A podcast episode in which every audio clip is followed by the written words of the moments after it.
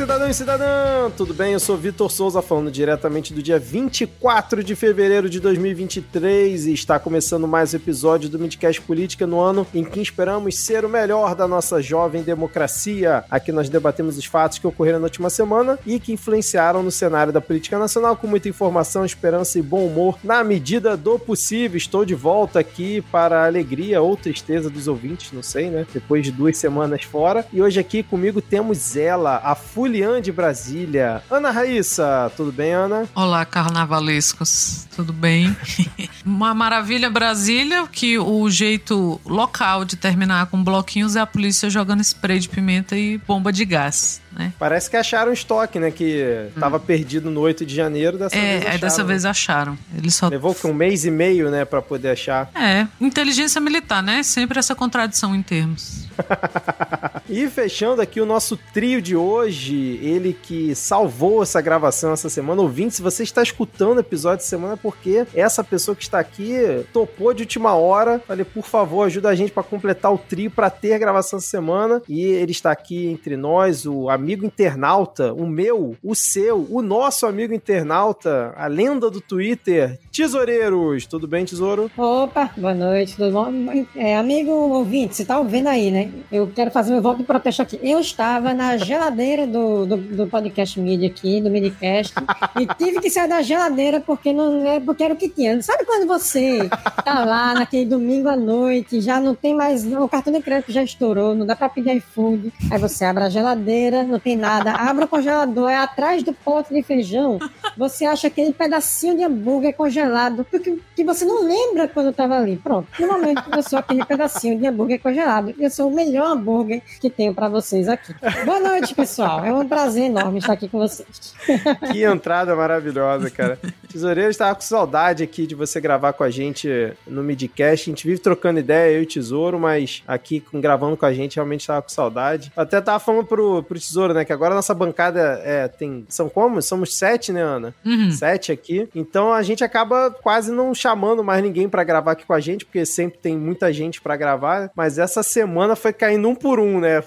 Na estrada ali. Carnaval um... foi derrubando um por um Carnaval, no mesmo caminho. Filho. Carnaval. Carnaval cobrou o preço. É, aí eu falei, tesouro, tá livre aí, salva a gente aqui, cara, porque os ouvintes iam reclamar muito se não tivesse episódio essa semana. Mas estamos aqui, estamos aqui com bastante coisa para falar. E Imperatriz campeã, deixa aqui fazer um salve à minha escola do coração, Imperatriz Leopoldinense, depois de 22 anos, conquistando um título aqui no Carnaval do Rio de Janeiro. Chupa Antônia Fontinelli. Chupa Antônia Fontinelli, exatamente. Que só foi Janja virar madrinha da velha guarda que a coisa andou, cara. É o Brasil feliz de novo.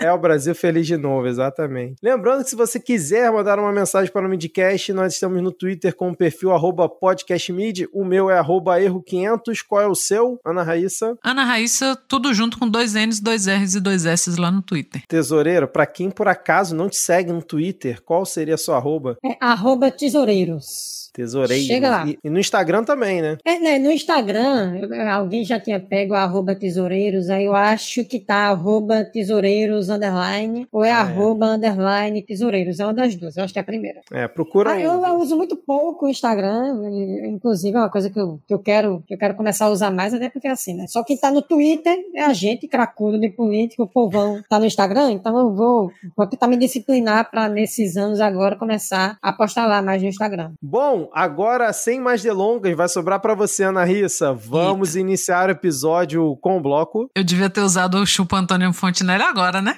Pode usar de novo. É. então chupa Antônio Fontinelli.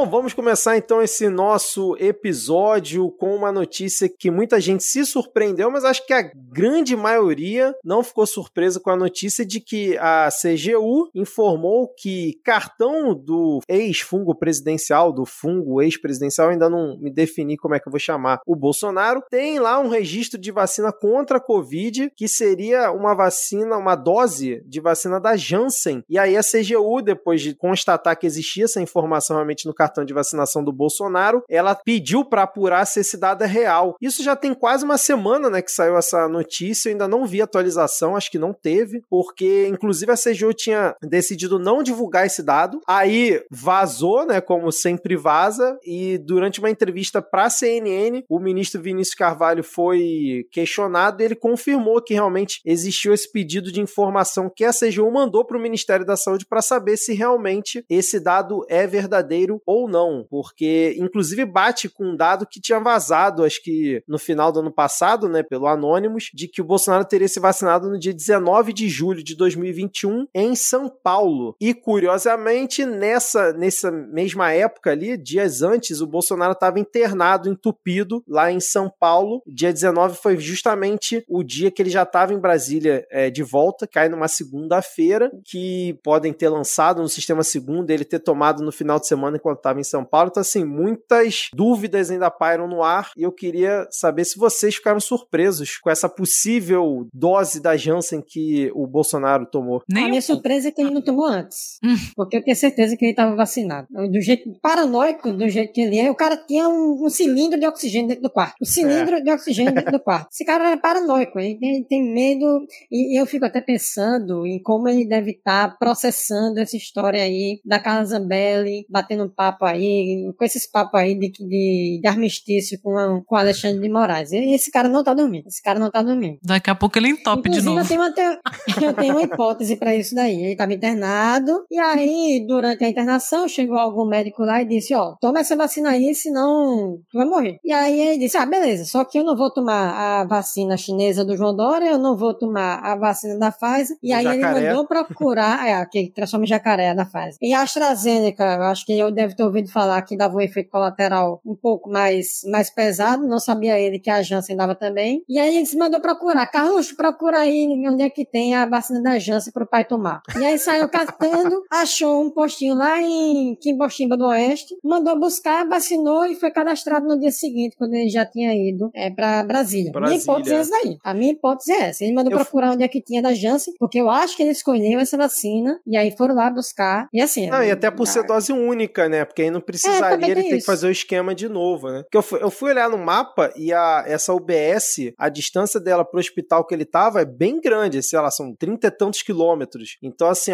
não era a UBS estava ali do lado do hospital que deram um jeito de levar uma dose lá para ele. Então, assim, realmente vai precisar ser apurado, mas eu também acredito que ele realmente tenha se vacinado. É, eu acho mais provável ele ter mandado buscar e mais possível que tenham mandado buscar uma Janssen, porque ele escolheu especificamente a Janssen para não tomar a vacina do Dória, para não tomar a vacina da China, blá, blá, blá, do que ele não ter se vacinado. Porque ele é um medroso, eu também, assim como Tesoureiros, eu achei que ele teria se vacinado mais cedo ainda, mas eu acho que um sustão aí no hospital foi o suficiente para ele se convencer. E não acho que tomou só a Janssen, não, viu? Porque pelo menos aqui em Brasília, quem tomou Janssen depois fez um segundo esquema vacinal. Eu aposto que ele fez, porque nessa fuga dele aí para os Estados Unidos, com certeza ele tomou outra coisa. E assim, né? Não, não é o mais corajoso dos presidentes que a gente já teve. Então, ele fez por escárnio, ele fez por pilantragem e ele tem que ser punido agora. Porque quantas pessoas, assim, não, eu não tomei vacina. Eu ouvi na Copa do Trabalho um rapaz falando: eu não vou tomar vacina porque eu sou bolsonarista. Então, Caraca, então, assim, falou assim? Desse jeito. Porra. Não, eu sou bolsonarista. E alguém ainda falou: e tu acha que ele não tomou vacina? Não, ele não tomou vacina, não, que ele é homem. Nossa. Isso se espalhou muito, o que é uma pena, né? No Brasil, do de graça tem injeção na testa, as pessoas terem caído nessa. E ele tem que ser responsabilizado. Ele tem que ser responsabilizado. Eu lembro de uma história de que na época da vacina da, da polio, eu acho que começou, né? E, e assim, americano não se vacina desde então. E o governo estava muito preocupado com, né, como que nós vamos fazer. E aí, quem que eles chamaram para tomar a vacina ao vivo na TV? O Elvis. E a vacinação cresceu muito no dia seguinte. Então, assim, essas coisas podem não fazer sentido para uma ou para duas pessoas. Ah, independente do presidente ou de um famoso se vacinar, eu me vacino. Mas para a população no geral faz muita diferença. Então, ele não ter se vacinado, ou dito que, porque, né, com certeza se vacinou, foi responsável diretamente por muitas mortes, ou por muita gente que está até hoje sem vacinar, sabe? É, essa palhaçada dele custou muito para muita gente, custou muito para o Brasil. E ele tem que ser responsabilizado. E a partir de agora eu não pronuncio mais o nome é vacinado, Jair vacinado. Deixar de ser otário. Ana, mas você ficou falando isso aí, essa campanha do, do Elvis. Eu só fiquei pensando, poxa, quem é que Bolsonaro ia chamar para tomar vacina em rede nacional? Vamos, vamos. Cara, eu só, fazer eu só pensei no Luciano Hang. O velho da van. Pois é, só pensei nele. Pensei no Luciano Hang. Não, eu... Ele vai chamar o Luciano Hang para tomar vacina. Tem um outro também, pode ser o Zezé, Zezé de Camargo. Lembra, logo no início da pandemia, que eles fizeram um videozinho institucional que tinha Zezé de Camargo. Cara, tinha o. Putz, o Siqueira Júnior. Siqueira Júnior. Tinha. Falando que era para as pessoas lavarem as mãos. Tinha até uma, uma epidemiologista famosa que é nesses programas da Globo, uma de óculos, também falando. Foi logo no início, assim, foi peça só pra internet. Gente, eu, eu, eu trabalhava na agência que fez essa peça aí. Sério? E assim, foi. Eu nem sabia quem era Siqueira Júnior, assim, nunca tinha visto ligado o nome à cara. E a gente fez, aí tem aquele outro cara, o, acho que é Lacombe, né? Lacombe, que também, Meu Deus do céu. E que depois é, falou que não, que não ia tomar vacina, que era bolsonarista, que era uhum. não sei o quê. Uhum. Nessa época, a gente ainda tinha um, um, uma ideia de que tudo ia correr bem, sabe? Tipo, não, pô, os caras. E tá a gente tinha muita. A mão e tal, né? É, ensinando a lavar a mão. A gente, o Brasil, né, ainda tinha uma esperança, assim. Depois foi um por um caindo, assim. O, o Siqueira Júnior quase morreu, né? Fez vídeo é. aí depois com oxigênio e falando que ah, para as pessoas não brincarem com isso, porque ele brincou e quase empacotou. Aliás, inclusive, esses dias ele também tava meio de, de arrasta para cima, né? Não sei se foi. Sim, verdade, verdade. Olha aí. Ana, mas, ó, é, você tava falando aí que até achou estranho ele tomar uma vacina só. Aí eu vou até, vou até trazer aqui o link que eu tava mostrando para vocês antes da gente uhum. começar a gravar, que é o Marcelo Oliveira, no Twitter. Ele é um, um cara que ele, é, ele fica muito de olho nos dados do SUS, de vacinação, etc. E aí, nessa história história toda de que Bolsonaro teria se vacinado com a vacina da Janssen, ele colocou lá dizendo, olha, pode ser que tenha vacinado, pode ser que não tenha vacinado, porque os dados do SUS são, são meio frágeis e, são sujeitos à alteração. Mas ele trouxe um dado interessante. O dado é o seguinte, no dia 13 de agosto, em um posto próximo do Galeão, em Duque de Caxias, teve uma pessoa que foi lá e tomou uma dose da Pfizer. No dia 14 de outubro, essa mesma pessoa voltou nesse mesmo posto tomou outra dose da fase. E aí, um pouco depois, essas doses sumiram do sistema. E ninguém sabe quem foi, alguma coisa do tipo. Essas duas doses da fase sumiram do sistema. Onde é que entra a história aqui, nesse tópico que a gente estava falando? No dia 13 do 8, rolou a marcha para Jesus no Rio de Janeiro, e Bolsonaro estava por lá. No dia 14 de outubro, rolou motociata e ele estava por lá também. E esse postinho aí, ele é próximo do Galeão. Então, eu agora, e ninguém me alguém que me prove o contrário, ele tomou a Janssen e aí tomou as duas doses de Pfizer também. Olha, será? Um cara? dia depois do outro. Rapaz. É, não, ele tomou a Janssen em, em julho, depois tomou a Pfizer em, em, agosto, depois tomou de novo em outubro. Rapaz, aí seria realmente... Agora, então, então uma vacina em cada braço e outra, você sabe onde. cara, eu acho que eu até sei que posto de vacinação é esse. Se eu não estou enganado, eu levei a minha avó para vacinar nesse posto que ficava exatamente ali na cidade universitária, ali no fundo fundão, que eles montaram umas tendas, aquelas tendas do exército, era até o exército que estava aplicando ali. Você era numa, num estacionamento ali da UFRJ, eles montaram aquelas tendas de campanha e era o exército que estava aplicando. Assim, era um lugar que com certeza ele iria tomar. Se ele tivesse tomar vacina, ele iria ali, sem dúvida nenhuma. Agora, o cara passar de negacionista para sommelier de vacina é um plot twist, né? Só o Brasil nos proporciona, né? Só, somente. Agora, sabe quem que não vive de plot twist? Lindor Araújo, porque a gente tá aqui falando essa de vacina. Essa aí é constante. É, essa é constante. Essa é constante. Por... Não tem plot twist ali, não. É, porque a vice-procuradora-geral, Lindor, Ara... Lindor Araújo, contrariou a Polícia Federal e disse que não vê crime e defende arquivar inquérito contra Bolsonaro em caso de vacina. Para quem não tá lembrado, foi aberto um inquérito contra o Bolsonaro, porque contra o vacinado, né? Contra o Jair vacinado, porque ele associou, né, de forma criminosa a vacina da Covid-19 ao vírus da AIDS. Vocês devem lembrar que a gente comentou bastante isso aqui no, no Midcast. Então, rolou inquérito, a, a Polícia Federal é, recomendou que isso continuasse, né, que o inquérito continuasse, que ele realmente tinha tido dolo em fazer aquela acusação, né? E a Lindora Araújo disse que não, disse que tá tudo certo e que não há provas de que as declarações de Bolsonaro tenham causado pânico na população. Olha que bonito, né? Não, deixa eu, deixa eu ler, porque eu tava lendo a matéria e tem as aspas dela aqui que são coisas assim, assustadoras. As aspas começam assim. Ocorre que, apesar dos elementos colhidos durante a investigação, não restou demonstrado que as afirmações realizadas pelo então presidente da República, com a participação de Mauro César Barbosa Cid, que é aquele ajudante de ordens dele. Sempre ele, né, cara? Sempre ele. Então, não restou demonstrado que as afirmações realizadas pelo então presidente produziram ou tiveram a capacidade de produzir pânico ou tumulto na população. O cara só chegou e disse: então, essa vacina aí tem uma galera tomando e tá pegando AIDS. Uma coisa super tranquila. Não, não incapaz de gerar qualquer pânico ou tumulto na população. Quem nunca, não? né? Quem nunca mandou uma afirmação dessa no meio da maior pandemia da história, rolando a maior campanha de vacinação da história do país? Uma coisa tranquila, né, cara? Lindora não sabe qual é o papel dela e também não sabe qual é o papel de um presidente da República, né? Exatamente. Não é possível. Exatamente. Não é possível,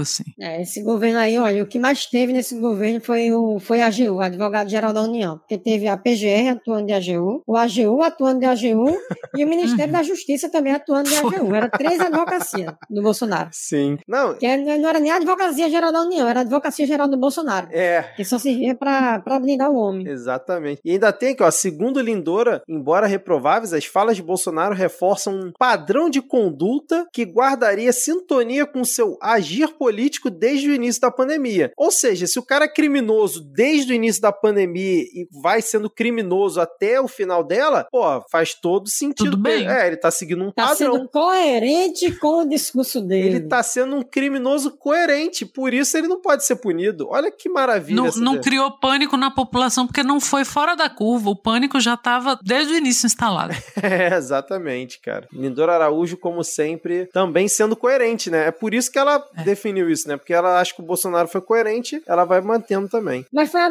foi a própria Lindora, acho que foi ela, que arquiv, mandou arquivar a investigação com, por causa do uso de máscara, que ele tava falando mal de uso de máscara também. Assim, o, o cara, ele basicamente, ele falou mal de uso de máscara, falou mal de isolamento social, falou mal de vacina, disse que vacina causava AIDS, promoveu o tratamento precoce e mandou todo mundo se contaminar. Coerente, Só pô. Isso. Foi fazendo. Só isso. Foi fazendo merda e tentando matar a população desde o início. Olha só. A Lindora até que tá certa, poxa. Coitado dele. Era só um. Como é que é? Atuação política dele durante a pandemia. É um escárnio total. É. Ah, enfim, vamos seguir aqui, porque saindo agora dessa pauta de vacinação e tudo mais, tivemos o Flávio Dino, que é o ministro que mais trabalha no governo Lula, né, Ana Raíssa? O cara que tá sempre em todas. Por determinação do Flávio Dino, a Polícia Federal instaurou um novo inquérito para investigar os assassinatos da vereadora Marielle Franco e do seu motorista Anderson Gomes. O foco é descobrir a motivação e os mandantes do crime ocorrido em março de 2018. A gente já vai completar aí cinco anos do ocorrido. E o ministro autorizou a apuração de todas as circunstâncias que envolveram a prática do crime. O inquérito é sigiloso e tem caráter de colaboração com o Ministério Público do Rio de Janeiro. Vocês acham que a gente vai ter, depois de cinco anos, alguma novidade sobre esse caso? Lembrando que a gente já tem o Rony Lessa e o Elcio Queiroz, né, que foram os executores dos assassinatos, e eles estão presos, mas realmente até hoje a gente não sabe quem foram os mandantes do crime. Eu confesso para vocês que eu não tenho mais esperança por se tratar de um crime ocorrido no Rio de Janeiro, que com certeza envolveu pessoas com muito poder na cidade para terem ordenado um crime desse. Eu não vejo mais esperança da gente ter uma resolução, mas eu sou sempre pessimista, então eu espero estar errado. Essa investigação ela trocou de,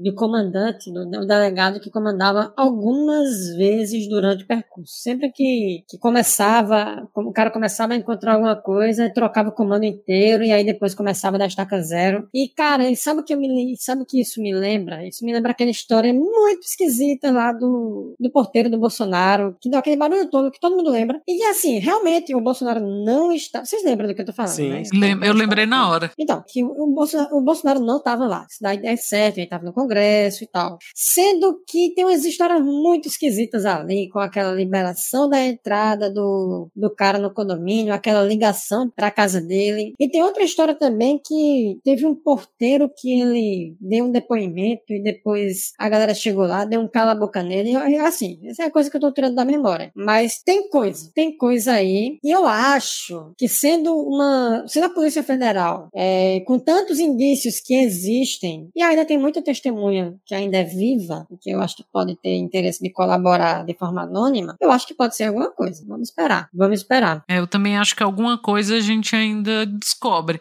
Esse, esse pessimismo, Vitor, que você sente, eu acho que é meio geral, até porque passaram-se, né, cinco anos. Mas, eu já falei aqui, né, 23 Flávio Dino ali nessa esplanada, o Brasil tá resolvido. Então, vou. Eu acho que tirando esse peso, né, de, de, de que era o Jair na presidência, essas coisas, é, sobra uma margem aí para saber por que, que o vizinho dele estava envolvido nisso, né? E tem toda essa história aí que o Tesouro lembrou, do, do, que o cara falou, o porteiro falou uma coisa e falou que ligou lá e o Jair Renan atendeu e depois falou que não, que nem estava lá no dia, uma maluquice. Eu acho que alguma coisa a gente sabe, a gente vai acabar sabendo, porque na época eu já achei impressionante eles terem chegado ao Rony Less e ao S de Queiroz, como andava as coisas.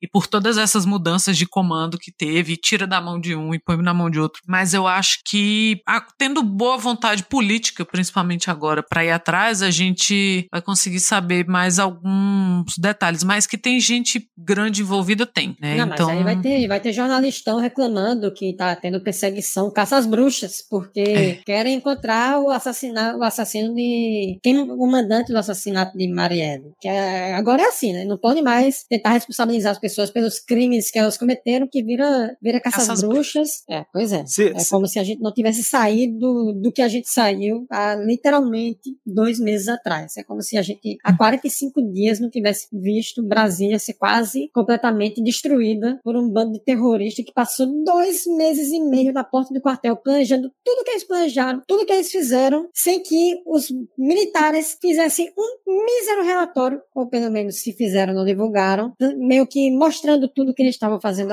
Os caras que passaram a eleição inteira fazendo um relatório atrás do outro para dizer que a urna não prestava, que a urna era fraudada e etc e tal. Mas daí já é outra conversa. Bom, tem muito, muito, muito chão pela frente aí. É, essa galera que reclama tá tudo no time da Lindora, né? Acha que a galera que tá cometendo crime e foi coerente ao longo de um determinado período não precisa ser responsabilizada, porque é isso, você reclamar que você tá querendo punir quem cometeu crimes e de caça às bruxas é um absurdo. Mas eu concordo que todo dia surge alguém levantando essa bola. Quando não surge, a galera pedindo pro Lula pacificar o país, sendo que tá todo mundo atacando ele, mas a gente vai falar mais sobre essa habilidade do Lula no próximo bloco, vai ter o tópico sobre isso. Mas falando em Lula, a gente tem o que já se esperava que acontecesse, que é o Lula tendo que fazer alianças para manter a governabilidade. A gente já falou diversas vezes isso, isso aqui. Inclusive, ano passado a gente alertava para as pessoas não se iludirem, porque o Centrão ele está sempre no governo. E aí é uma notícia aqui no Globo dizendo que o Lula atendeu o grupo de Lira, né, do Arthur Lira, e manteve tanto a Codevasf, que é a Companhia de Desenvolvimento dos Vales do São Francisco e Parnaíba, quanto o DENOX, que é o Departamento Nacional de Obras contra as Secas. Um está nas mãos de um indicado do Elmar Nascimento do União Brasil, que é brother do Arthur Lira, e o outro vai ser indicação do partido Avante, que também está sob influência ali do Arthur Lira. E então o Lula vai manter as indicações que vierem dessa galera. São departamentos com orçamentos grandes, que têm uma influência principalmente no Nordeste e que vai continuar aí nas mãos do Centrão. Como é que vocês veem essa decisão do Lula? Acho que não tinha muito para onde correr, né? É, não tinha para onde correr e, assim, potencial de dar merda gigantesco. E se der merda, vai cair na mão de quem? Vai cair na mão dele. Bom, mas assim, é, é o, que, é o que sempre foi. A, a direita sempre fazendo jogo sujo de sempre, sucateando tudo que dá, e quando explode, cai na mão do, do mandatário da, da República. Mas assim, é, é assim, a, com o Congresso que foi eleito, não dava para esperar nada diferente disso. Lula tá meio que de mãos atadas em relação a isso, porque o Congresso, a, a base dele, fiel mesmo, é muito pequena. Como não tem orçamento secreto, como o Bolsonaro teve durante o mandato inteiro para fazer negociata com, com o Congresso, ele está tendo que negociar de outras formas, que aí é isso que a gente está vendo. Bom, vamos ver o que dá. E aquilo que a gente comenta aqui de vez em quando, né, que governabilidade só funciona quando, quando é para governo de esquerda, né? Governo mais progressista tem que manter a governabilidade. Aí você tem que dar os anéis e os dedos para quando a direita pode fazer o que quiser a hora que quiser. Tanto a Codevasf quanto outros aí foi o destino da, dessas emendas, né? Chamadas emendas de relator. Que aí depois você vai ver, era onde o dinheiro escorria e você não podia responsabilizar ninguém. Então, claro que eles iam querer continuar com isso na mão, né? E, mas é o que a gente tá falando aqui. O Lula não tinha muita saída. Quando a merda vai sobrar para ele, a, a mídia já está louca em cima disso, com certeza. Vai esperar qualquer momento para, mas infelizmente não é, né? É a história da realpolitik. Não é que a gente ache ótimo, nossa, que bom que o Lula está fazendo isso, mas outra pessoa não faria, não, não ia dar conta de costurar isso. É, mas, né, o Arthur Lira se, se tornou o primeiro-ministro aí e você tem que negociar com esse cara de alguma forma. Tem outra coisa também, que assim, é, se o, se o Lula tenta negociar, sei lá, que seja a reestatização da Eletrobras, isso tenha que eventualmente passar pelo Congresso, ele vai ter que negociar com o Congresso inteiro, vai ter que liberar verba, vai ter que liberar cargo, vai ter que liberar o cão para poder fazer esses caras votar. Agora, se vê o Bolsonaro diz, vamos estatizar a Eletrobras, os caras votam de graça. Os caras votam de graça. Por quê? Porque faz parte do interesse deles. É. Faz parte do interesse deles. Ah, vamos acabar com uma área de reserva ambiental aqui gigantesca. Os caras votam de graça. Não precisa nem liberar a emenda do orçamento secreto lá para eles, não. Por quê? Por quê? Porque isso faz parte do interesse deles. Quando você tem um Congresso majoritariamente direita ou de extrema direita uhum. e tenta emplacar uma pauta de esquerda, a quantidade de. o custo político para você fazer um negócio desse é gigantesco. E aí o, o capital vai acabando. O capital vai acabando. Porque qual é o capital de Lula? O capital de Lula é emenda e cargo. Emenda e cargo. Cargo, uma hora acaba. Emenda também. Que a gente tá com, com teto de gasto aí há alguns anos já. Então, assim, Lula tem o, o traquejo dele, que às vezes funciona, mas nem sempre dá conta também. Como você, e aí, como você vive é dizendo, Tesouro, é muito fácil ser de direita no Brasil, né? Porque você pode é demais, fazer demais. merda que for, você pode agir do jeito que for, como você tá sempre atendendo aos interesses, vamos dizer assim, eu não queria dizer status quo, mas da galera que tá sempre no poder, então você pode fazer o que quiser, cara. Impressionante mesmo. Bom, mas vamos seguir aqui. Mais algum comentário sobre esse tópico ou podemos seguir? Podemos? Podemos. Porque temos aqui mais um tópico que envolve política, envolve ali o jogo de poder dentro das casas e envolve uma especialidade do Tesouro que é CPI. Porque o que, é que acontece? Logo após o 8 de janeiro, nós tivemos a esfinge da CPI da Covid, a Soraya Troni, que foi candidata à presidência da República nessa última eleição, que ela protocolou um pedido de abertura de CPI para investigar os atentados terroristas do 8 de janeiro e ela conseguiu 38 assinaturas. Só que foi na legislatura passada. Então, o que, que aconteceu? Quando o Lula assumiu que ele entrou no governo, ele foi um dos primeiros a dizer: olha, CPI eu acho que não é uma boa, porque a Polícia Federal já está fazendo o trabalho dela, e CPI é sempre complicado, né? Porque desgasta o governo, atrapalha o governo. E aí o papo que veio é que, bom, como ela colheu as assinaturas na legislatura anterior, ela teria que colher novamente as assinaturas porque elas não seriam mais válidas. E aí, depois do posicionamento do Lula e do governo, os senadores aliados a ele já falaram que, ó, se realmente for querer levar à frente esse pedido, a gente vai esvaziar ali as assinaturas para não ter o suficiente.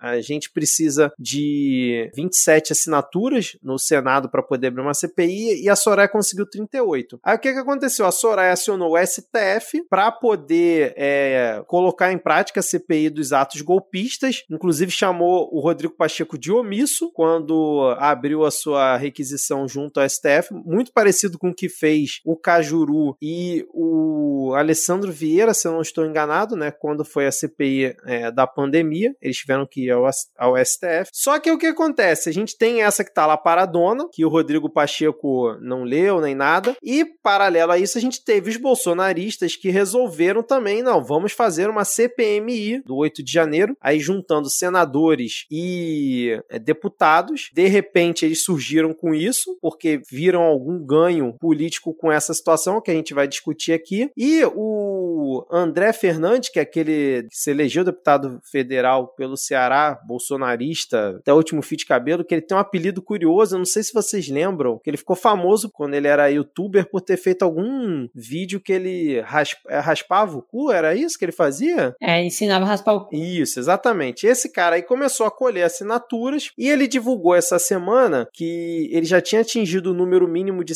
de assinaturas no Senado, ele já tinha 32 assinaturas, eu não vou ler o nome aqui de cada uma, mas você já imagina as figuras que assinaram, né? Damares, Sérgio Moro, Marcos Duval, Flávio Bolsonaro e por aí vai. E ontem ele informou que, anteontem, ele informou que faltavam 20 assinaturas na Câmara de Deputados para atingir o número mínimo, que acho que na Câmara são 171 assinaturas, se eu não estou enganado. E agora, há uma hora atrás, quando a gente já tinha começado a gravar, o Bananinha, Eduardo Bananinha, tuitou que foi atingido o número de assinaturas na Câmara, no Senado já tinha sido atingido, e a instauração, segundo ele, né, segundo o regimento interno de jurisprudência do STF, deveria ser automática e o presidente do Senado deveria criar a comissão já na próxima sessão do Congresso. E eu queria saber de vocês se vocês acham que realmente vai sair, agora que se atingiu o um número mínimo tanto no Senado quanto é, na Câmara, e o que, que vocês acham que os bolsonaristas estão querendo com uma CPMI desse tipo, sendo que foram justamente eles que quebraram e destruíram tudo no 8 de janeiro. Né? Bom, se eles conseguiram as assinaturas, vamos, vamos para a regra do jogo. Se eles conseguiram as assinaturas, em tese a CPMI tem que acontecer. Sendo que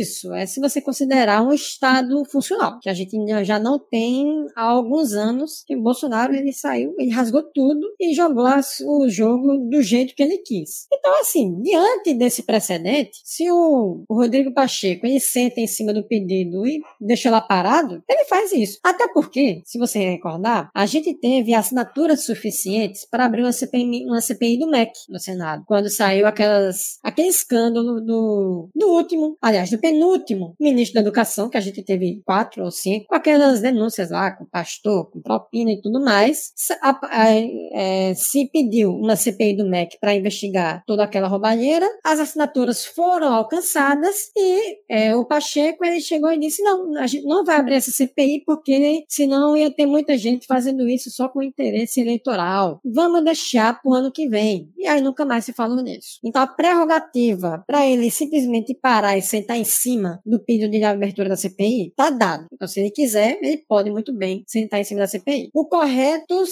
segundo a Constituição, seria abrir. Agora vamos ao mérito deles. Eu aposto que eles têm um par de dois na mão e estão muito confiantes com esse par de dois na mão. Porque eu aposto que eles são, assim, eu sempre aposto que eles são muito burros. Muito burros. Eu, eu acho que eles têm uma coisa que eles acham que é muito, que vai ser uma evidência muito forte, como, sei lá, digamos que nessas 900 pessoas que foram presas, tem uma pessoa lá que foi presa de bobeira. Vamos assumir que isso é verdade. Então eu acho que esse é o trunfo deles. Sendo que, assim, os fatos, os dados, os vídeos, as declarações, as provas, que são fartas e abundantes, depõem contra eles e depõem contra o Bolsonaro. Se essa CPMI for instaurada e se houver abertura dos membros da oposição para expor o que aconteceu, eles vão ter um prejuízo muito grande. E assim, não dá nem para pensar num, num ganho, suposto ganho eleitoral, que a gente está no começo de mandato. É só você pensar agora quem é que se lembra da CPMI das fake news. Ninguém mais lembra. Foi acontecer lá no final de 2009 e começo de 2020. E foi uma CPMI desastrosa porque ninguém sabia direito o que estava acontecendo ali e qual era o seu papel ali. O que já seria bem diferente do que a gente teria agora com a CPMI do Rio de Janeiro, porque todo mundo vivenciou e agora, pelo menos os parlamentares e senadores estão muito mais integrados com os internautas. Então a gente tem ali um espaço para municiar eles caso isso venha a acontecer. Então eu aposto que eles, se eles conseguirem, eles vão quebrar cara feio e vão se arrepender bem. Eles têm o plano, é, lógico que eles têm o plano. O plano envolve uma ou duas supostas evidências que eles tenham, mais uma carreira de desinformação que eles vão colocar no esteio disso tudo. Mas eu acho que se a gente conseguir fazer o negócio direito, como fez na CPI da Covid, eles vão se arrepender de ter colhido as assinaturas para essa CPMI. Ah, eu acho muito factível isso, que eles eles estão apostando em alguma coisa muito. Ah, agora vai. E vão se lascar. Mas eu não acho que saia. Eu acho que. Mesmo o que o, o os, os aliados do Lula falaram, né? Que, ah, porque a gente conseguiu essas assinaturas aí meio no, no afã do, dos acontecimentos, mas agora já está sendo investigado. Eu acho que vão levar isso para frente, assim. Não, já tá. Flávio Dino já está cuidando disso, não precisamos. É, acho que não, não vai, mas eu concordo com o tesoureiro. O, o trunfo que eles acham que tem é alguma coisa muito furada, alguma coisa que eles vão se enrolar muito e, e para eles vai, vai ser mais custoso, mas não acho que saia. E não sei também, desde que eu li essa notícia, eu venho pensando se, se eu quereria, porque agora, né, a, a, o nível de CPI tá lá no alto, que é da, da pandemia, então, que, que foi um trabalho muito bem feito. O problema é que não foi feito nada depois com isso, né? Né? Mas fico pensando se já, sei lá, supondo que Flávio Dino vai continuar atrás e que as coisas vão continuar, porque ele tem meio que, que pisado duro com, né? Desde a da apreensão dos ônibus, que, o, que a galera é meio, opa, devolve os ônibus que a gente conversa, vou devolver ônibus porra nenhuma. Sei lá, acho que se deixar ele trabalhar e se conseguir levar para frente, talvez não precisasse de uma CPI. Como é que é? CPMI? É. Meu Deus, é olha, mista, o, né? o Bolsonaro. É mista, né? Junto, é. Pra quê? Eles querem circo, eles querem palco para eles apresentarem alguma coisa muito maravilhosa e que vai ser no máximo o Luciano Hang vestido de louro José. Alguma coisa bem ridícula. é, eu acho que eles estão, eles vão tentar emular o sucesso que a CPI da pandemia teve nas redes. Eu acho que a grande ideia brilhante deles é essa. É. Vamos aglutinar a nossa base, reaglutinar, botando uma CPMI, mostrando todos os absurdos que o Xandão está pro promovendo. Aí vão querer convocar o Alexandre de Moraes para depor na CPMI, que é a grande chance de tentarem emparedar o Alexandre de Moraes. Então acho que eles estão tentando mais jogar para a torcida e, obviamente, desgastar o governo Lula, porque uma CPMI, você querendo ou não, por mais que toda a quebradeira tenha sido feita pelos bolsonaristas, eles vão poder alegar que isso foi feito durante o governo Lula. Então vai falar que o Flávio Dino foi omisso, vai querer falar que o general lá do GSI foi omisso. Então eles vão tentar empurrar alguma coisa no governo Lula. Por exemplo, acho que se eles convocarem o Flávio Dino, vai ser um tiro no pé igual a CPI da pandemia fez quando convocou o Luciano Hang, porque você vai chamar o cara, o Flávio Dino vai apresentar, toca o nome de todo mundo aqui, ó, esse aqui é bolsonarista, esse aqui também, não sei quantos presos, mas eu acho que eles querem mesmo é fazer barulho com essa base deles, principalmente ali no início, vai convocar uma galera, a malucada, que vai dizer que foi presa porque só tava no acampamento, que não quebrou nada, que o Xandão é um ditador da toga, tá arriscado levar o Silas Malafaia, e aí vai ser aquela confusão e o grande problema é quem que vai compor essa CPMI, porque eu concordo com o Tesouro que tem essa prerrogativa aí do, do Pacheco, mas eu não sei como é que é no caso quando é mista e teria também envolvido deputados, né, não sei como é que seria a pressão em cima do Arthur Lira, então eu confesso que eu tô meio receoso que essa CPMI realmente saia e vai ser um circo de horror. Imagina, por exemplo, Damares de presidente e Bananinha de vice-presidente da CPMI, porque eu acho que tem que ter um, né? Um senador e um deputado ali na, na presidência e na vice. Então vai ser uma coisa muito bizarra. Para comandar uma CPMI dessa, que provavelmente o governo teria minoria, quem que eles vão aprovar requerimento de convocação, por exemplo? Não vai aprovar do cara lá que, sei lá, lá, quebrou o relógio na frente das câmeras, ou do pessoal que estava financiando os golpistas na frente do quartel. Eles vão chamar só a galera malucada, só a galera que possa realmente é, corroborar a narrativa deles. Então, eu tô, confesso, um pouco preocupado. Acho que os próximos dias, dessa próxima semana, principalmente, acho que vai ser bem decisiva para ver se essa questão realmente vai florescer ou se vão dar um jeito de sentar em cima e deixar como tá. Mas tem uma questão aí também, que assim, se eles estiverem mirando na CPI da, da Covid, eles estão contando com todo aquele barulho, aquele, aquela audiência toda que aquela CPI teve. Se a gente resolver, assim, simplesmente não ligar para os maluquinhos falando porcaria no, numa CPMI lá do 8 de janeiro, a coisa fica um pouco mais restrita ali dentro da bolha deles e não escapa tanto assim. Tem outra questão que, assim, se a gente, a gente tem aí que considerar que por mais que Arthur Lira ele tenha ali o centrão inteiro na mão, o centrão agora talvez não tenha mais tanto interesse assim em embarcar em tese maluca do do, bolsonarismo, porque eles estão interessados no que pode vir aí nos próximos três anos e meio, quatro anos de governo. Então, assim, isso pode aumentar um pouco o preço do Centrão para o governo Lula? Pode, porque aí isso pode dizer, ah, não, ó, é, libera uma verba aqui pra gente, senão a gente vai endossar a tese dos golpistas aqui. Mas eu acho que esse negócio não vinga, não vinga não. E eu aposto ali também que, tendo algumas peças-chave, caso seja instaurada, eu acho que dá para fazer, dar uma emparedada nos caras. Porque isso, tem, isso tudo tem que também contar com a cobertura que isso vai ter na mídia. E eu acho muito difícil que alguém, além deles próprios, comprem as teses que eles querem vender. Tanto é que, se você lembrar da CPI da Covid, a gente teve algumas audiências que eram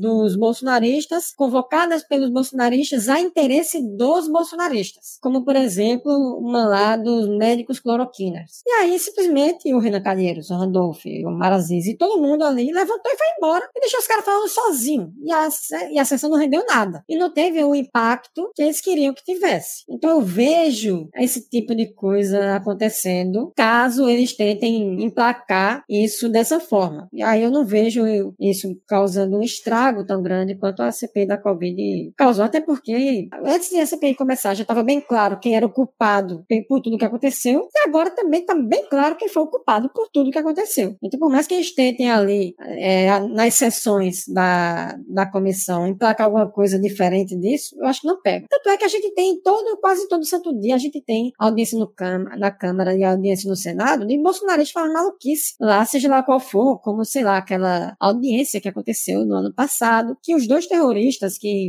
tentaram explodir o aeroporto do Brasil estavam presentes. E foi uma coisa que só repercutiu dentro do trabalho deles, que não extrapolou, porque não havia interesse público no que estava sendo discutido ali. Era só mais uma evidência de um crime em andamento que resultou no 8 de janeiro e na tentativa de explosão do aeroporto de Brasília. Então vejo mais ou menos dessa forma. Posso estar errado? Posso, mas é a forma como eu consigo enxergar agora. Não, eu acredito muito nessa sua tese e torço para que ela aconteça e caso realmente eles consigam botar isso para frente, que o governo dê respostas duras em relação às investigações que já estão em curso com a Polícia Federal, prendendo gente, já dando resposta sem que se precise é, os bolsonaristas usarem a CPMI para tentar pressionar o governo de alguma forma, né? O governo dá resposta ao que realmente importa, que é prender esses vagabundos golpistas que quebraram tudo. Né? Vamos seguir então aqui falando de Chico Cueca. Quem seria Chico Cueca? O senador Chico Rodrigues, que a gente já comentou sobre ele aqui em 2020, inclusive teve paródia citando ele aqui, acho que foi de Astererê, Astererê não, Ragatanga, né, que é do Ruge, acho que foi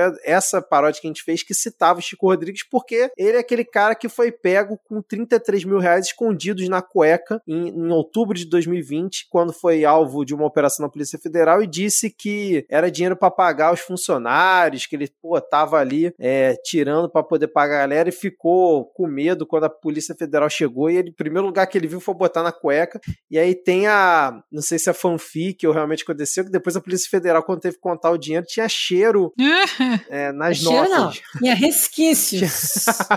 resquícios. Exatamente. Esse cidadão, que é um notório apoiador do garimpo, ele foi eleito nessa última semana presidente da comissão temporária sobre a situação do Yanomami, que foi instituída lá no Senado. Tem o senador Chico Rodrigues como presidente e a Elisiane Gama, para quem lembra dela na, na CPI da pandemia, como a vice-presidente. E acho que tem também o Beto Rocha, se eu não estou enganado. E ficou todo mundo perplexo. Porra, como assim um cara que defende o garimpo tá na comissão que é para investigar e, e, acompanhar a situação dos Yanomamis. Eis que o Chico Cueca resolveu dobrar a aposta. Ele foi eleito ali presidente da comissão, passou uns dias, chegou carnaval, de repente, na véspera do carnaval, ele bolou um plano de trabalho. Ó, vamos trabalhar aqui, ó, nos próximos tantos dias durante o carnaval. Divulgou isso para os outros senadores. Os senadores já tinham ido para as suas bases e tal. Ninguém votou nada, ele decidiu a revelia, segundo os relatos da Elisiane Gama. E aí, um dia antes da, acho que foi da terça-feira de carnaval, se eu não estou enganado, ele mandou via WhatsApp para os outros integrantes da comissão falando: olha só, amanhã de manhã, 8 da manhã, tá sendo lá de Boa Vista um avião para ir lá fazer uma visita à Terra Yanomami para saber como é que estão as coisas, tá tudo certo. Sem consultar ninguém, sem rito processual, sem nada, o Chico Cueca pegou um, um avião aí provavelmente pago pelos cofres públicos e foi lá visitar a terra Yanomami, foi lá na, na base que, que o exército montou, acho que, na, acho que deve ser em Surucucu, né? Naquele pilotão do exército. Foi lá com os dois assessores e fez essa visita que não estava autorizada. E agora o Ministério Público está pedindo explicações por que, que ele fez essa visita em plena segunda-feira de carnaval,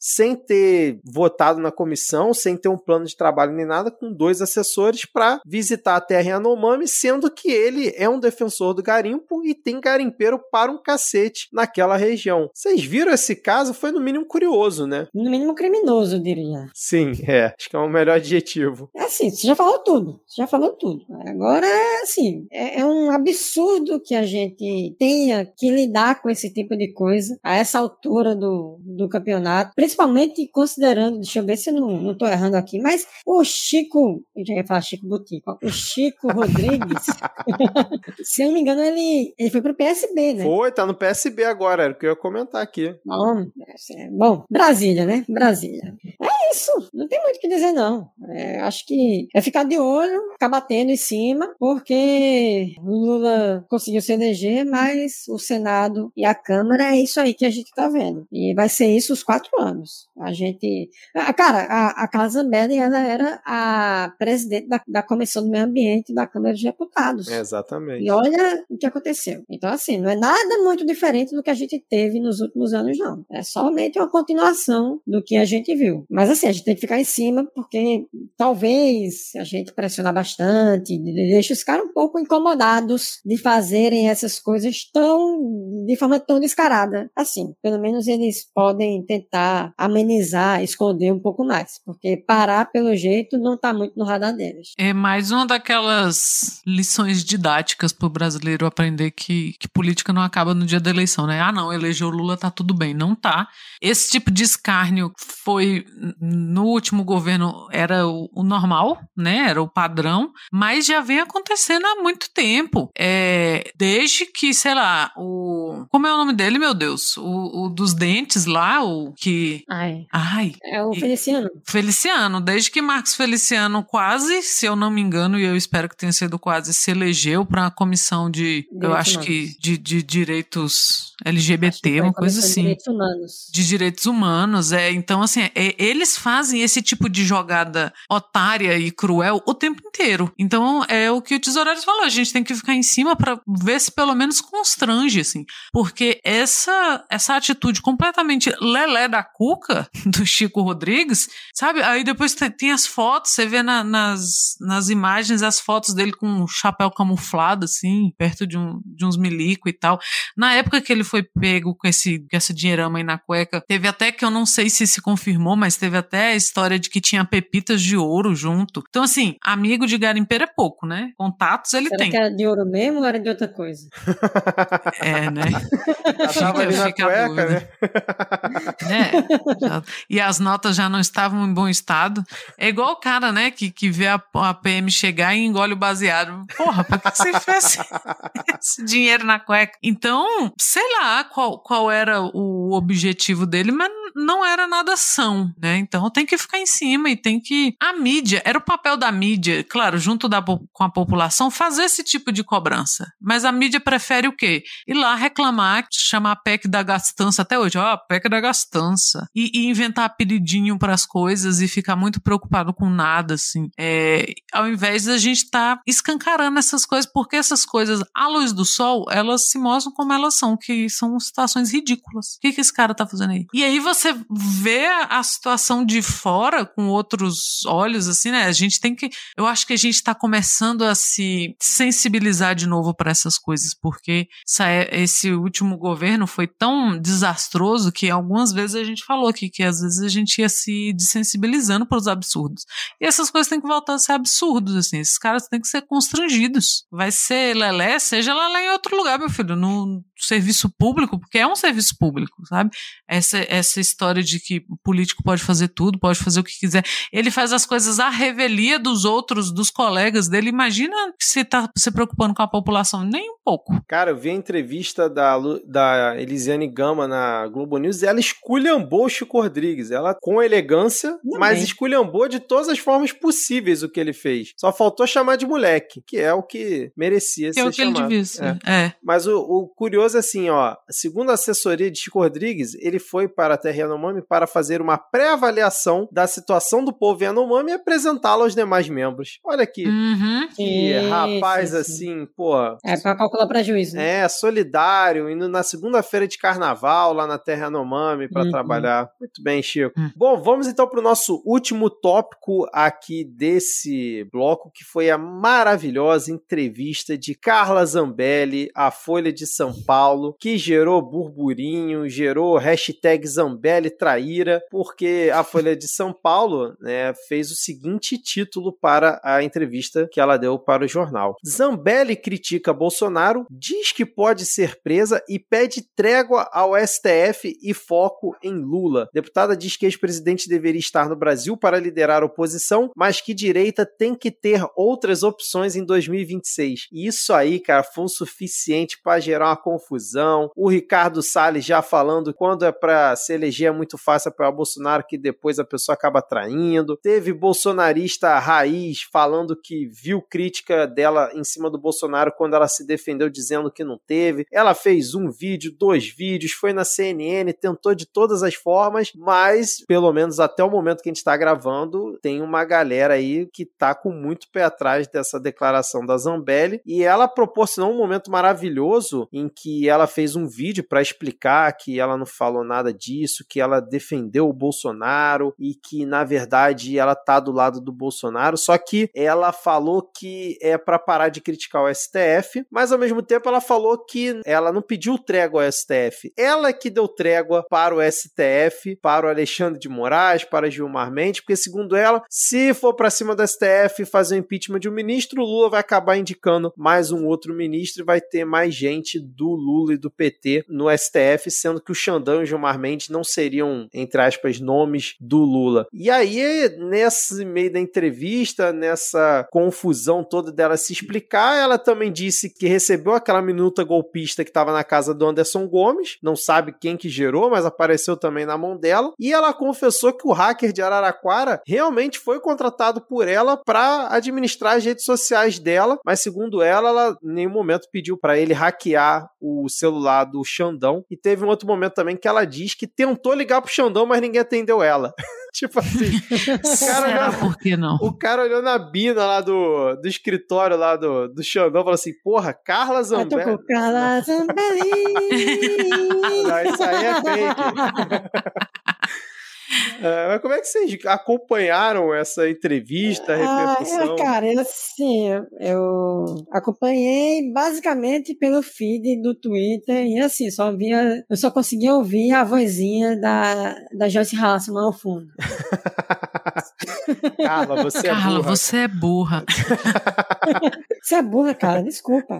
E é isso, é isso. Nesse embrólio todo, conseguem comprovar mais uma vez que o Delgatti lá, o hacker de Araraquara, que de hacker não tem nada, ele estava trabalhando para ela, estava trabalhando de social media para ela. E por que isso é importante? Porque no acordo, ou qualquer coisa do tipo que ele firmou quando ele saiu da prisão, é, ficou acordado que ele não poderia utilizar a internet durante esse período. E ele estava utilizando, sendo o social media de, de Carla Zambelli. Então, é só aí você já tem uma infração ao acordo que ele prestou aí quando, quando foi liberado. Mas assim, né? Os caras se acostumaram a confessar os seus crimes e infrações livremente durante quatro anos e nada acontecer. Espero que agora as coisas comecem a mudar. Inclusive, vocês devem ter, ter visto aí que é, tem, tem uma galera, uma célula do, do Anonymous que, que tá pegando no pé da Carla Zambelli, tá explorando é, essa questão dela, o lado, a, a ligação dela com, com o Delgatti, que é uma galera mais séria do Anonymous, que é a célula Etersec. Tem, uma, uma,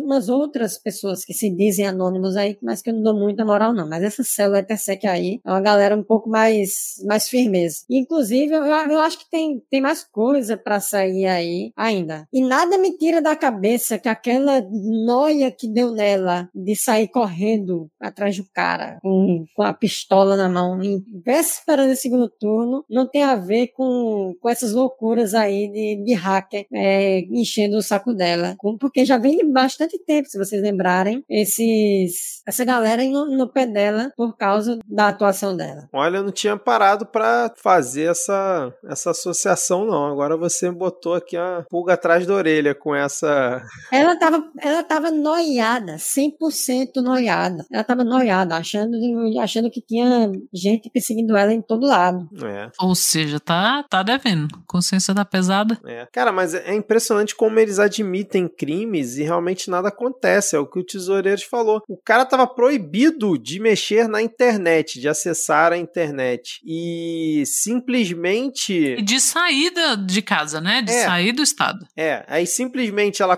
contrata o cara para mexer nas redes sociais dela, para fazer uma integração, sei lá do que, e leva o cara. E pra hackear o Alexandre de Moraes. Exato. É, Só. ela não confirma, mas o Delgatti soltou essa, né? Exatamente. E simplesmente leva o cara lá pra Brasília para encontrar com o presidente à época, que era o Bolsonaro. Então, assim, é um negócio impressionante, cara. É um negócio impressionante. Aí, falando em crime, nessa entrevista dela pra Folha, que é outra coisa, assim, muito louca, porque essa galera vive atacando a imprensa, eles vivem de atacar a imprensa e do nada a Zambelli me dá uma entrevista pra Folha de São Paulo. É que nem o Bolsonaro ano passado. Ele atacava a imprensa e de repente dava uma entrevista pra Veja. Simplesmente assim, do nada. Mas nessa entrevista da Zambelli, que eu é, recomendo aos ouvintes que leiam, vai, tem um link aqui na descrição, fizeram a seguinte pergunta para ela. Bolsonaro disse que o governo Lula não vai durar e a senhora já falou impeachment. É uma possibilidade? Olha a resposta da Zambelli. Sim, Lula tem errado bastante. O impeachment precisa de um crime e de aderência política. Alô, Janaína Pascoal. Aí olha ela.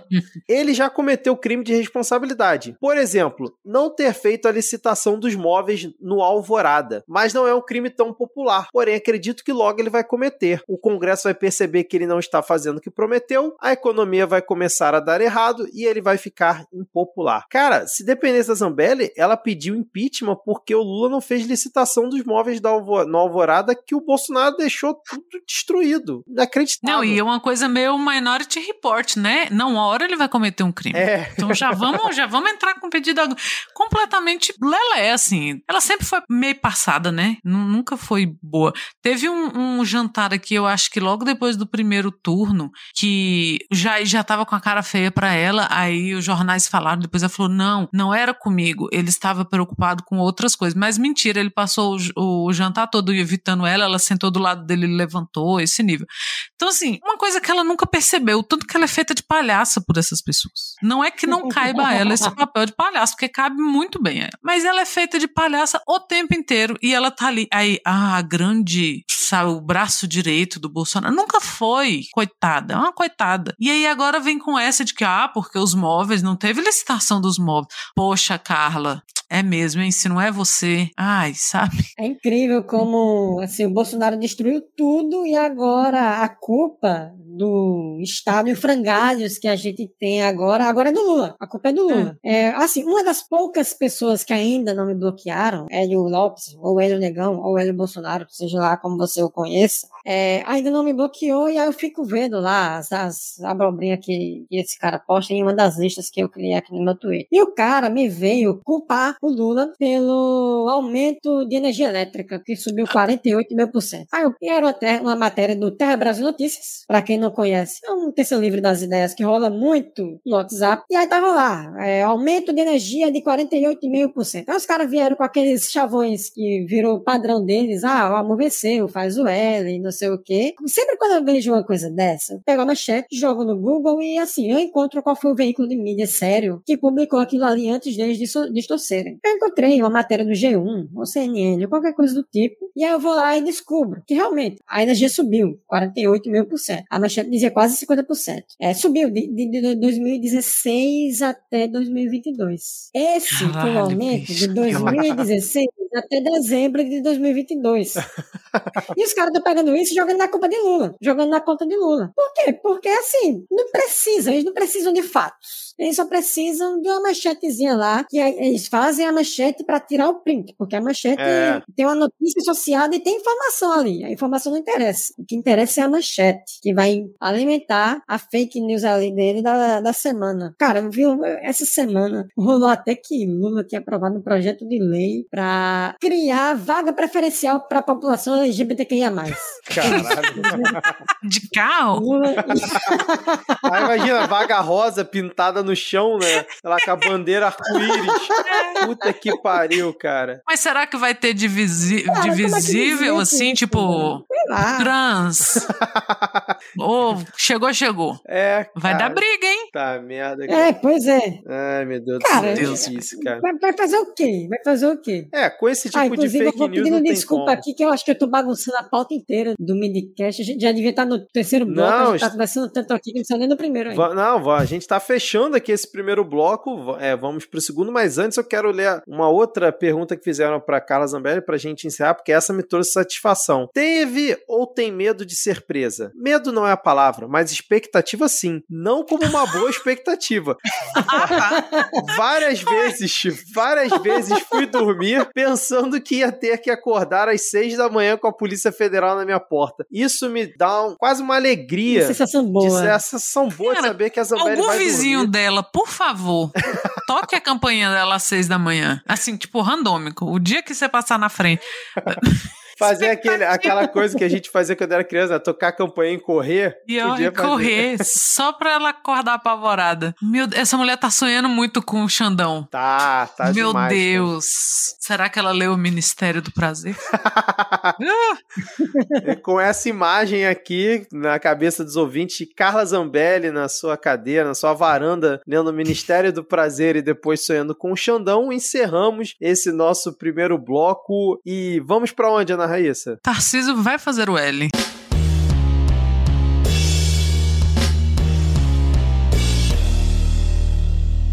Começamos esse nosso segundo bloco, apesar da chamada de Ana Raíssa né, ter sido uma piada com o que aconteceu, a gente teve né, um, uma tragédia ocorrida no litoral norte de São Paulo, que pela última atualização que eu vi já tinha vitimado 53 pessoas ali na região, principalmente de São Sebastião, que é uma cidade do, do litoral norte de São Paulo, em que a gente teve mais de 600 milímetros em 15 horas, é um volume assim absurdo de chuva, uma coisa assim inacreditável. Parece que foi o maior registro de chuvas que a gente teve é, na história do Brasil, né, que já, já tem registro, uhum. assim, num período né, de tempo que foi até mais do que a gente teve em Petrópolis, naquela tragédia que a gente teve também é, ano passado. Inclusive, se você quiser ajudar a região, tem várias campanhas de doação né, de alimento, de doação para você poder fazer Pix. Você pode procurar no próprio perfil ali do governo do estado de São Paulo, na própria fundação, né, que tem ali também do governo do estado de São Paulo. Se você procurar naquele site paraquemdoar.com.br, que é organizado pelo G1, também tem várias formas de você ajudar e colaborar com a galera, porque foi uma devastação muito grande, principalmente numa área específica que acho que é Vila do Sauí, se eu não estou enganado. Mas assim, não vou dizer nos bastidores, né, mas como plano de fundo de toda essa tragédia que a gente sempre, infelizmente, tem no início de ano aqui no Brasil, seja aqui no Rio de Janeiro, seja em São Paulo,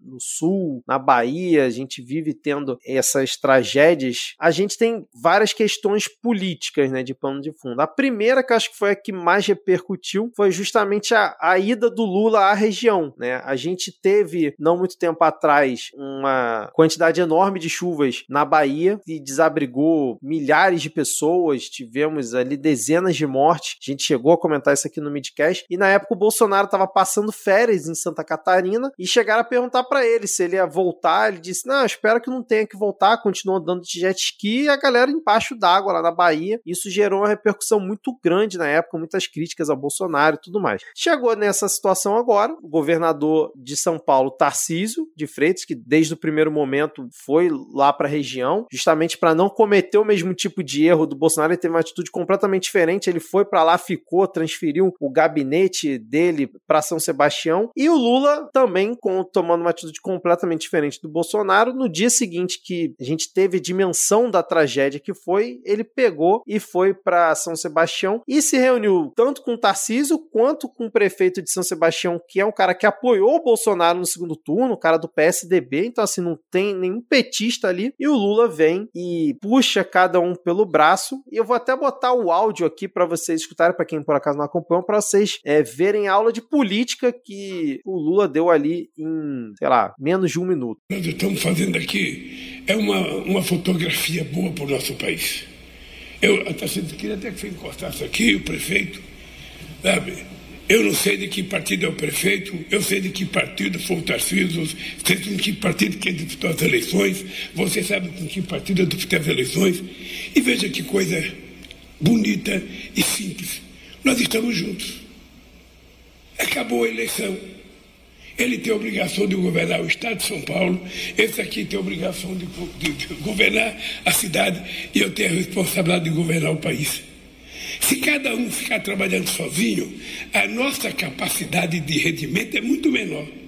E é por isso que nós precisamos estar juntos. E agora que vocês já ouviram, né, como foi a fala do Lula, né, acho que a fala mais importante que ele fez é, politicamente, acho que agora a gente pode discutir como é que vocês viram mais essa tragédia em relação ao que aconteceu lá no litoral paulista. A gente tem informação de que os governos teriam sido avisados do risco, tanto o governo de São Paulo, quanto o governo federal, quanto a cidade de São Sebastião. E aí tá a suspeita de que, na verdade, a cidade não alertou os moradores daquela região com medo medo de afugentar os turistas. Então, a gente tem o governo já liberando é, diversas verbas para ajudar na reconstrução, todo um discurso de que se vai fazer um pacto entre os três poderes para re reconstruir a, aquela região. A gente teve também o governo federal anunciando 430 milhões para ajudar é, algumas regiões no sul do país por conta da seca, que está muito forte. Mas na parte política, como é que vocês viram é, esse movimento do Lula, principalmente, né, em relação a tudo que aconteceu? Aconteceu, e o próprio movimento Tarciso, que agora está sendo incensado aí em boa parte da imprensa como um grande democrata, quase esquecendo que ele foi ministro do Bolsonaro, né? O Tarcísio nunca foi bem tratado, aí foi, o Lula pegou na mão dele um dia, aí a galera já acha que é motivo para ele ser o grande democrata, né?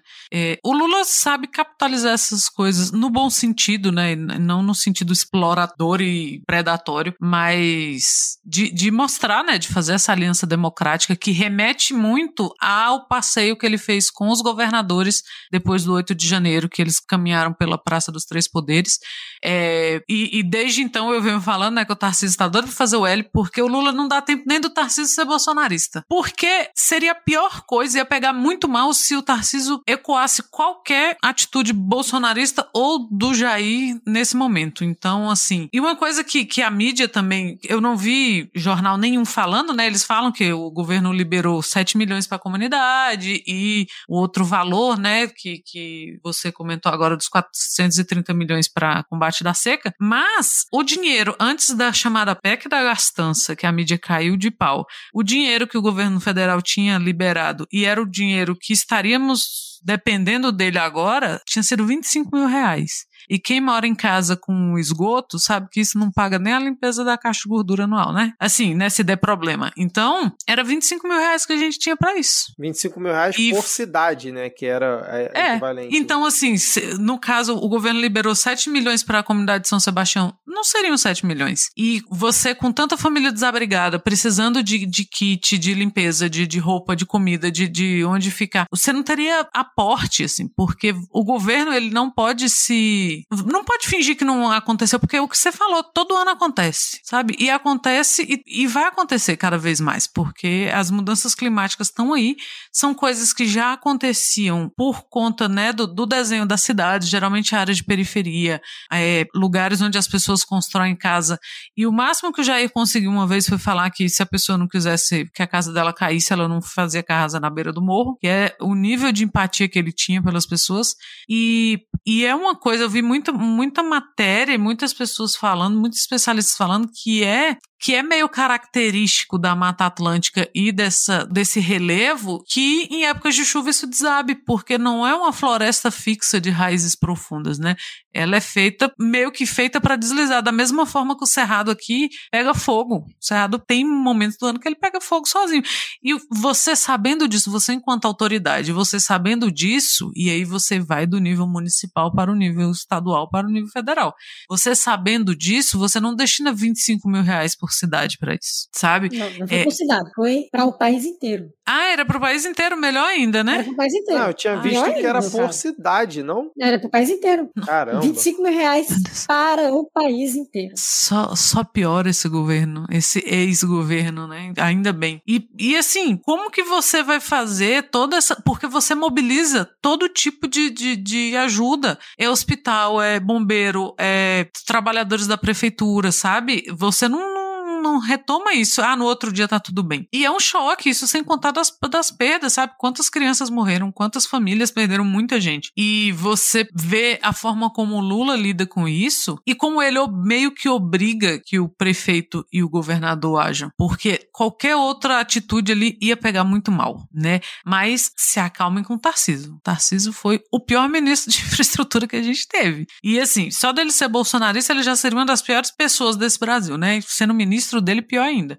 Então, vocês se acalmem. Né? Não, não é um grande democrata porque ele está fazendo o mínimo, porque ele não está agindo como um símio, que era o que o, o outro fazia. Pois é, né? Ó, bom, é, você chamou a atenção aí do, dos valores que foram destinados para atender os desastres naturais que viriam a acontecer ao longo desse ano. E o que a, o que a gente teve foi que, é, vale lembrar que Bolsonaro, ele fez a campanha mais descarada que a gente já teve desde a redemocratização. Bolsonaro ele gastou tudo que podia e que não podia tentando se reeleger, não conseguiu, rapou todas as áreas do orçamento que podia e depois saiu tirando de onde não dava. Como resultado, a gente teve duas coisas. Primeiro, diversas áreas muito sucateadas, como a gente vê, por exemplo, esse orçamento para cuidar dos desastres no país inteiro, que se restringia a 25 mil reais. Se você dividisse por cidade, dava 500 reais por cidade, que não dá para nada. Além também de outras áreas que foram muito é, atingidas, como farmácia popular, que a gente não fala mais hoje em dia, e muitas outras coisas. Ao mesmo tempo em que boa parte da mídia parabenizava e dava tapinha nas costas de Paulo Guedes, que ele conseguiu dar um jeito nas contas do, do governo federal, porque ele conseguiu achar um jeito de, aspas, gastar menos, tendo feito maior aporte é, em época eleitoral que a gente viu nas últimas eleições. Como é que ele fez isso? Basicamente, ele tirou, sucateou tudo que dava, tentou fazer o Bolsonaro se reeleger, não conseguiu e depois deixou todo mundo sem orçamento. Diante desse cenário, vem Lula e coloca a proposta da PEC da transição para recompor o orçamento e conseguir fazer alguma coisa. Se não fosse essa PEC, a gente não ele estaria de mãos atadas. E aí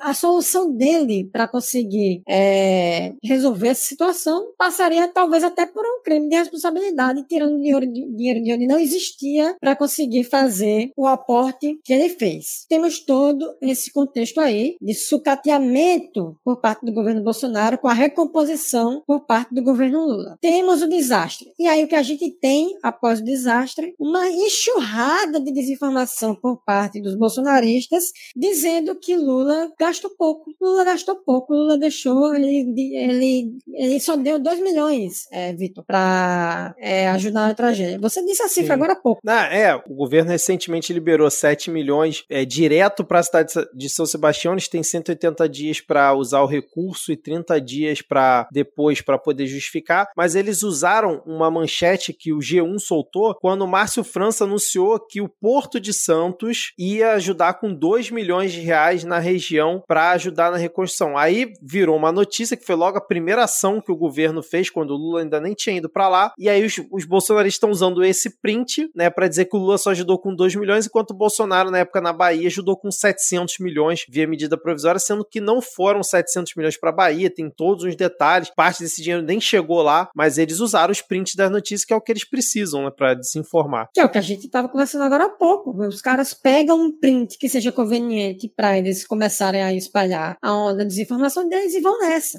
E aí a gente, aí os caras ainda vão mais longe. O mesmo deputado que não me bloqueou e acaba sendo uma um tipo de referencial para ouvir o tipo de coisa que está circulando na bolha deles, publicou no, no meio aí do carnaval, uns dois dias atrás da data de gravação, uma manchete, mais uma vez, do Terra Brasil Notícias, que é aquele portal maravilhoso, dizendo que a verba do governo Lula prevista para a prevenção de desastres é a menor de 14 anos. E aí vem com a foto do Lula e uma manchete assim, um texto em cima da manchete dizendo falta de prioridade. Então a culpa de a gente ter um orçamento baixo para cuidar dos desastres naturais não é do Bolsonaro que deixou 25 mil reais para o país inteiro. É do Lula, é do Lula que não conseguiu, é, dentro da PEC da transição, que acabou sendo super limitada, dar um, um orçamento do tamanho do que o país precisava de, dos desastres que já aconteceram e que estão para acontecer. E é isso que a gente vai ver durante um bom tempo. O custo do, desga, do desmonte do Estado por parte do Bolsonaro caindo no colo do Lula. Como a gente está vendo agora, por exemplo, a manchete de que no mês de fevereiro a gente teve um recorde de desmatamento, porque simplesmente os caras, eles engataram a quinta marcha porque viram que o IBAMA ia voltar a trabalhar e o ICMBio ia voltar a trabalhar e os órgãos ambientais iam voltar a trabalhar e empurraram o carro e começaram a desmatar tudo que podia antes de voltar a ter algum tipo de fiscalização ambiental. Então a gente ainda está nesse processo de transição que é um processo lento. A Amazônia é uma coisa complicada ali para você conseguir dar conta,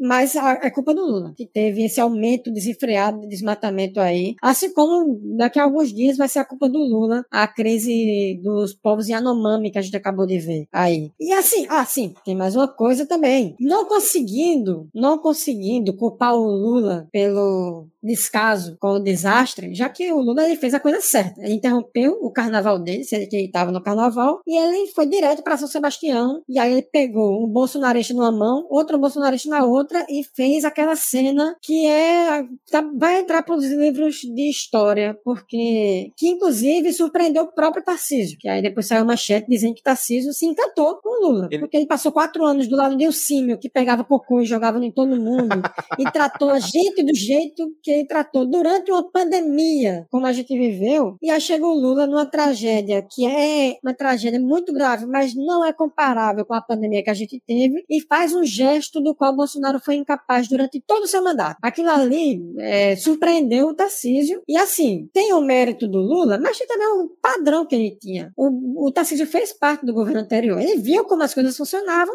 e talvez ele achou que fosse assim mesmo, que as coisas, que as coisas é, funcionassem na política. Ele é um novato aí na política. E aí, diante da incapacidade deles de culpar o Lula, já que o Lula fez tudo que tinha que ser feito, eles começaram a culpar quem?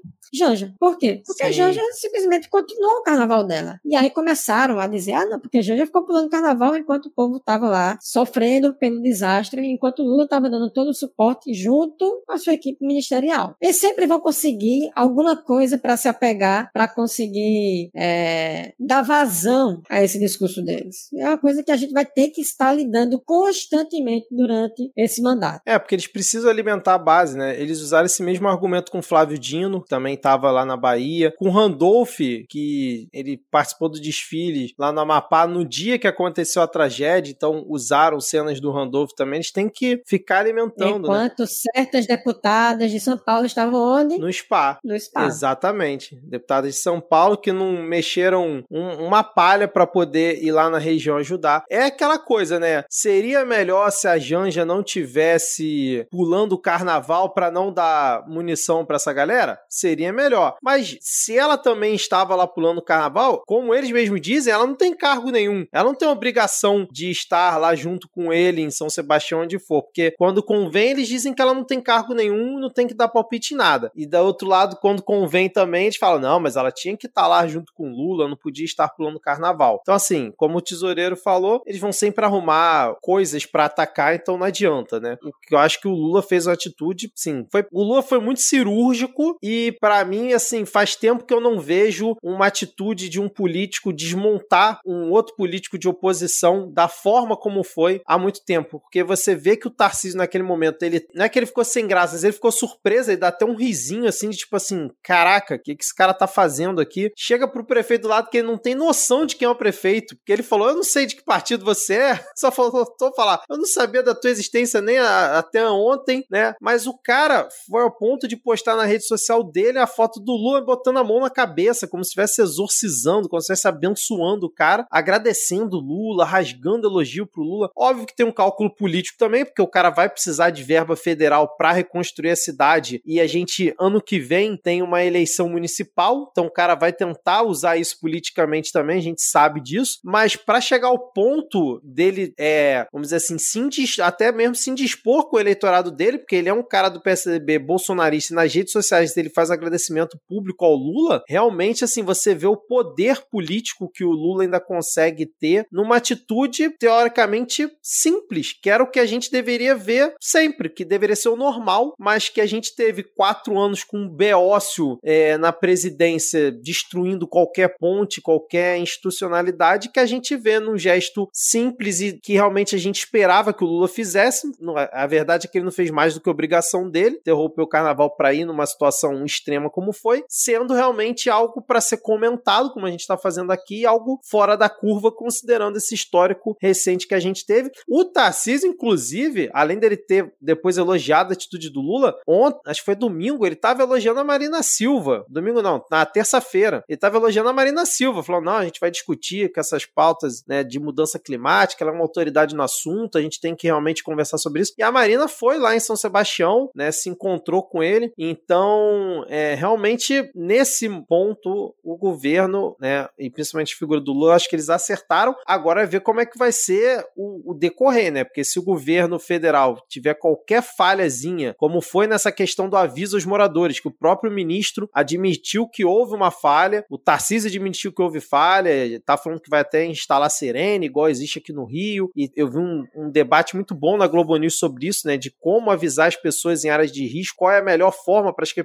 as pessoas acreditem que realmente há um risco e saiam das suas casas para não acontecer uma tragédia, mas a gente vai ter que ter uma ação contínua na, naquela região e em outras para que qualquer deslize do governo numa comunicação errada, numa ação errada, não se torne munição contra o governo Lula, porque a gente, como já falou aqui, qualquer coisa que a esquerda faça, mínima que seja, pode virar uma é, enxurrada contra o próprio governo, como é o caso, por exemplo, que a gente falou aqui da Carla Zambelli querendo falar que os móveis novos da Alvorada seriam um crime de responsabilidade do Lula. Então, infelizmente, principalmente nesse primeiro ano, o governo Lula vai ter que andar muito nessa corda bamba, se equilibrando, né, com, com tudo que está acontecendo em volta, mas essa ação realmente acho que foi muito acertada e volto a repetir, se você puder, ajude a cidade de São Sebastião e as demais lá da região fazendo alguma doação ou nem que seja retuitando, divulgando nas suas redes para que mais recursos consigam chegar também lá para ajudar as pessoas, que realmente foi uma tragédia muito, muito triste. Não que tenha alguma tragédia feliz, né? Mas, enfim, vocês entenderam o que eu quis dizer. Olha, tem mais, hein? É que durante esse processo todo aí,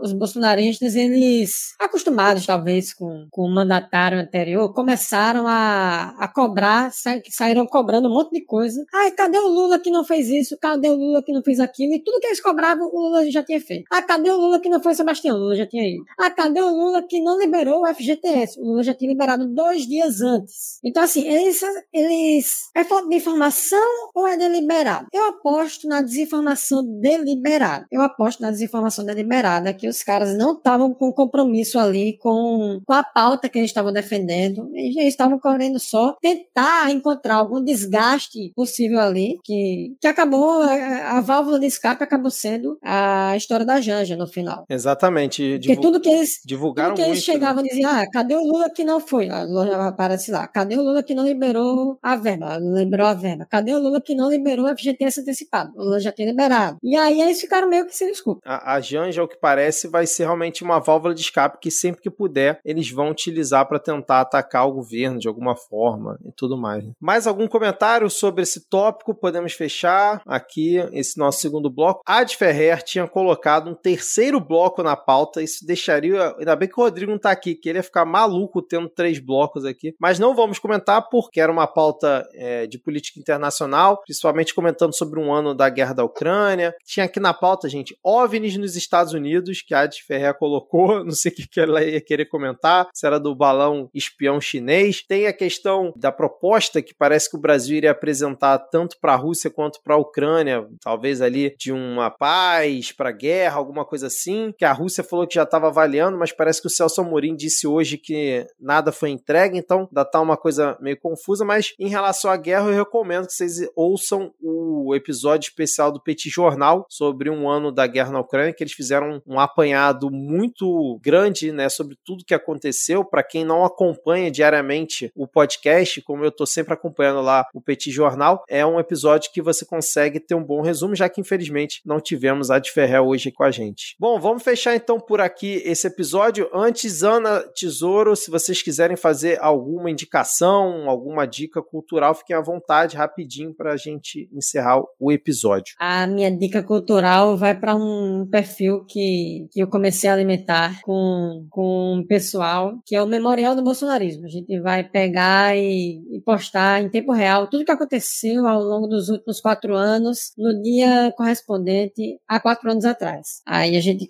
conseguir. É uma ideia que eu já tinha tido há uns, há uns meses atrás, baseado em um perfil que fazia isso em relação à Segunda Guerra Mundial, um perfil que postava tudo em inglês. Eu achei a ideia interessante. Aí eu resolvi fazer isso para os quatro anos de governo Bolsonaro que a gente teve, porque quem acompanhou, principalmente quem acompanhou ali pelo Twitter, viu que todo dia tinha alguma coisa diferente e era tanta coisa que a gente ficava naquele ciclo de que passavam duas, três semanas, a gente meio que esquecia o absurdo de um mês ou de dois meses atrás. E eu acho que a gente tem algumas pautas que a gente não pode deixar cair. E são um aprendizado, inclusive, que a gente tem que, tem que ter com os caras, que os caras eles pegam as pautas ali de 2003, 2004 e ficam batendo nelas para sempre. Da mesma forma que a gente deveria fazer também, porque a, a quantidade de crimes, a quantidade de absurdos que a gente viveu nesses quatro anos, ele é muito maior do que a gente tem vivido desde o processo de redemocratização. E eu acho que algumas coisas têm que, dado o distanciamento e dado uma situação de normalidade, como a gente espero venha a viver nos próximos anos, a gente precisa revisitar o que aconteceu para poder interpretar melhor e tirar os aprendizados que a gente não teve tempo de tirar enquanto a pandemia estava assolando o país aí no, nessas, nesses últimos anos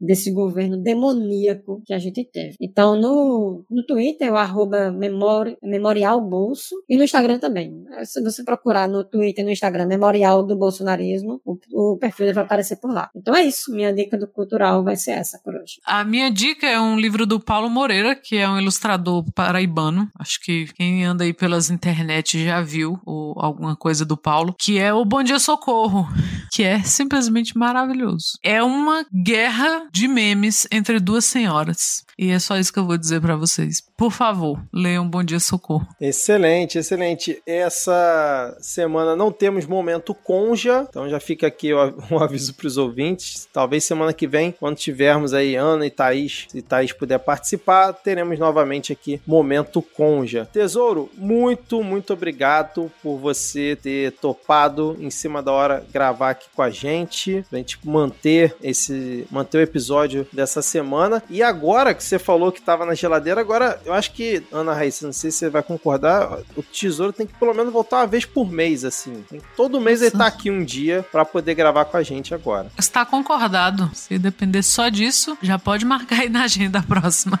Pode chamar, pode chamar. Maravilha, então. Valeu, tesouro. Muito obrigado aí e volte sempre a, aqui no Midcast. Com certeza os ouvintes sempre curtem a sua participação aqui. Já é o quê? A terceira vez que você vem aqui aqui na, no Midcast. Acho eu acho que é. Terceira acho vez que é já. Sem dúvida nenhuma, vai ser um dos episódios aí que vai ter maior audiência, aqui, nosso top 10 de episódios mais baixados. Mais algum comentário? Querem falar mais alguma coisa? Vamos só se despedir então. Então, valeu, tesoureiros. Valeu, Ana Raíssa. E até a próxima ouvinte. Tchau, tchau.